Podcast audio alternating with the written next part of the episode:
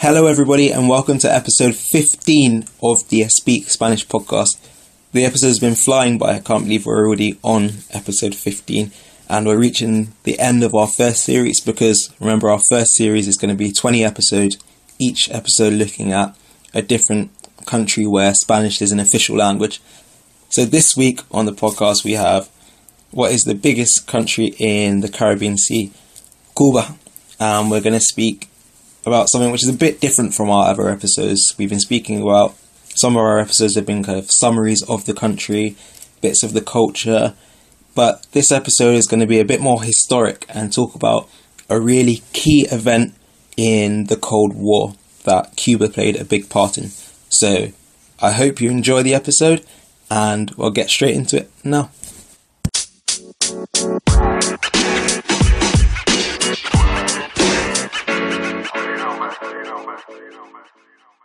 Antes que nada, quiero dar un trasfondo al país de Cuba.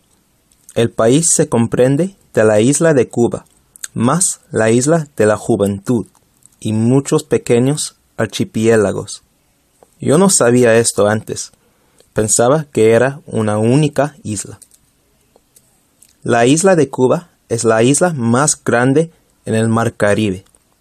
Al norte del país está el estado estadounidense de Florida y también las Bahamas.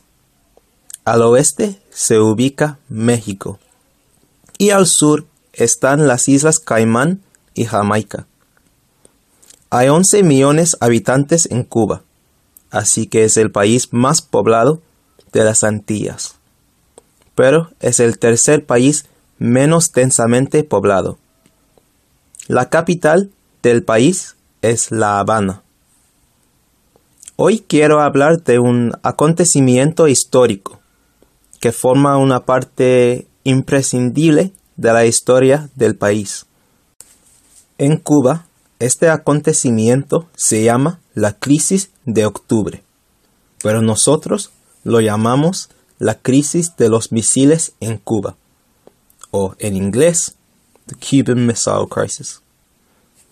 Tuvo lugar en octubre de 1962. Formó parte de la Guerra Fría entre los Estados Unidos y la Unión Soviética. Si has estudiado, estudiado historia en el colegio, es probable que hayas estudiado este tema.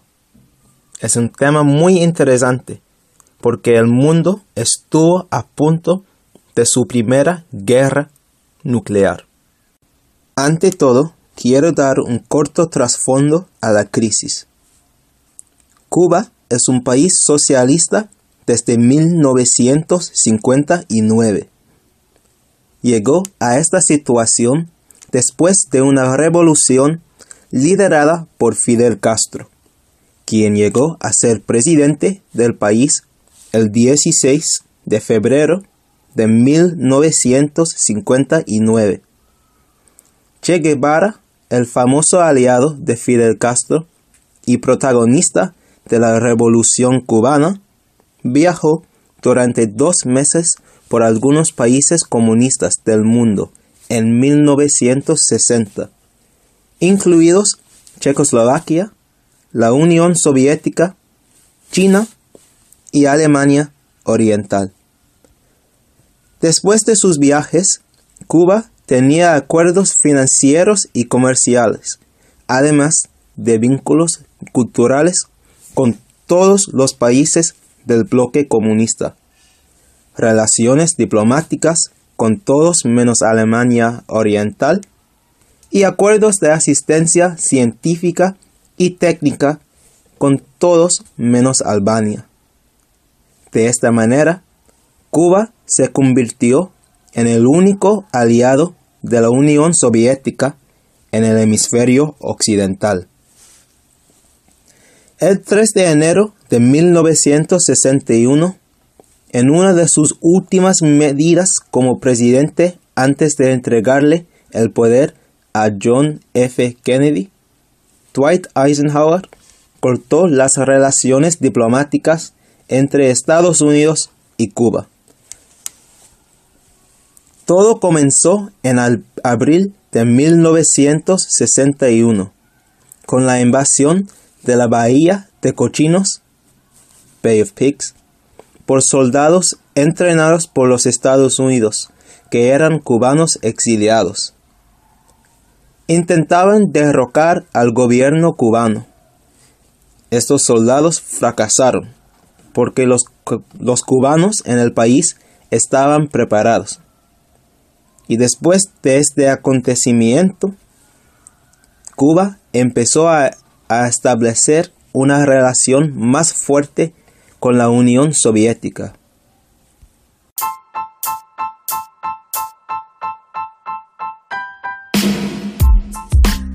Hello, everybody. It's English Me again. Speak produced the podcast, which you're listening to now, and a lot of free content across all of our social media platforms. But the main thing we do is provide online Spanish teaching for students of any level. Our main lesson type are our Speak Spanish sessions, aimed at adult learners and those learning Spanish in preparation for traveling to Spanish speaking countries. The main focus of all of these lessons from day one is conversation and getting our students confident speaking Spanish. By doing this and integrating all of the learning into speaking and conversation, we make sure that our students are learning Spanish in a practical way and in a way that they'll actually use it if they do travel to Spanish speaking countries. As well as this, we also do provide lessons for students who are studying for exams, whether this be GCSE or A levels. If this sounds something like, like something that you'd be interested in, have a look at our website and sign up to lessons with us now. Our website is www.espeak, so E S P E A K dot online, and leave your email address, and we'll get straight back to you. We'll get back to a podcast episode now. Luego de este acontecimiento, Estados Unidos colocaron misiles nucleares en Turquía y Italia, que le amenazó a la Unión Soviética, debido a la proximidad de estos países a la Unión geográficamente.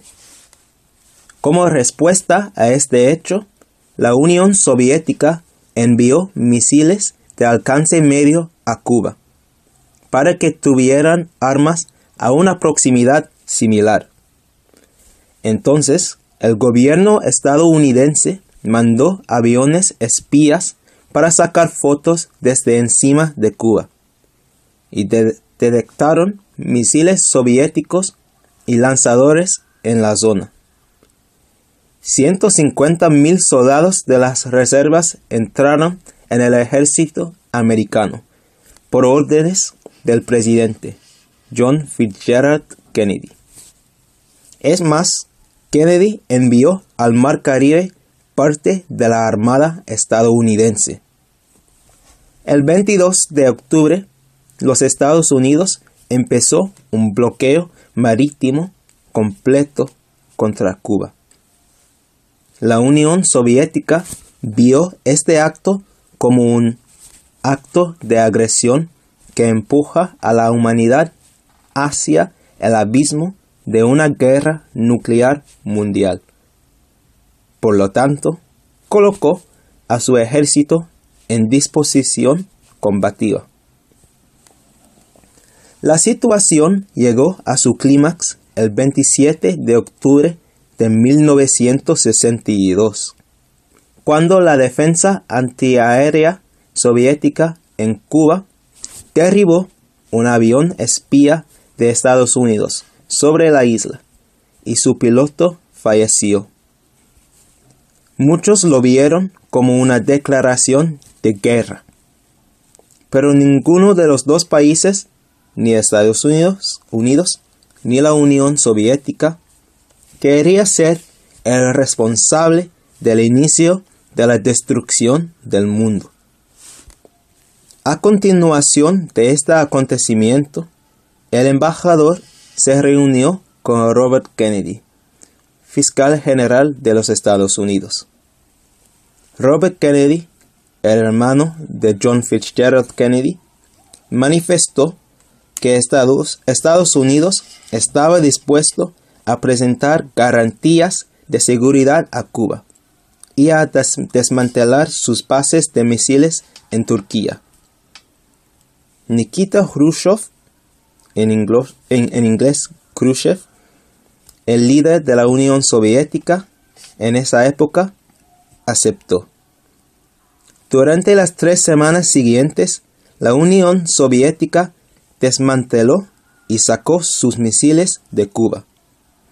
Solo el 20 de noviembre, Estados Unidos levantó el bloqueo marítimo contra la isla. Más tarde, retiró los misiles de Turquía. Después de llegar tan cerca de la guerra, me aseguro de que todos se sintieron muy aliviados.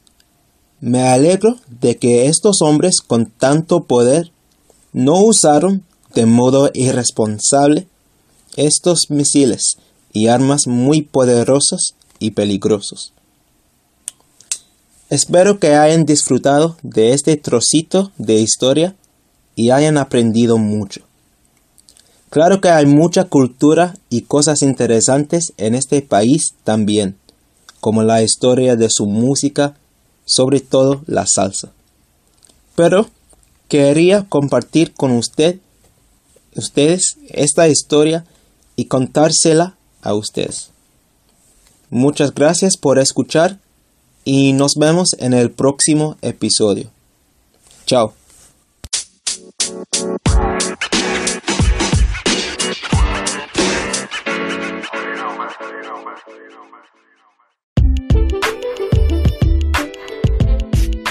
Thank you so much for listening to another episode of the Speak Spanish podcast. Or if this is your first episode, thanks for listening. I hope you've enjoyed it and I hope you'll be listening to our previous episodes and all of the ones to come.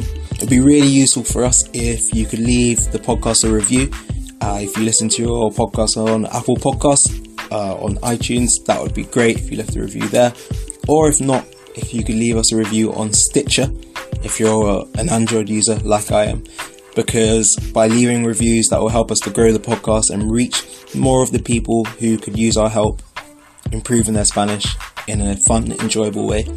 Again, thanks so much for listening to the podcast, and we'll hopefully see you in our next episode. See you later.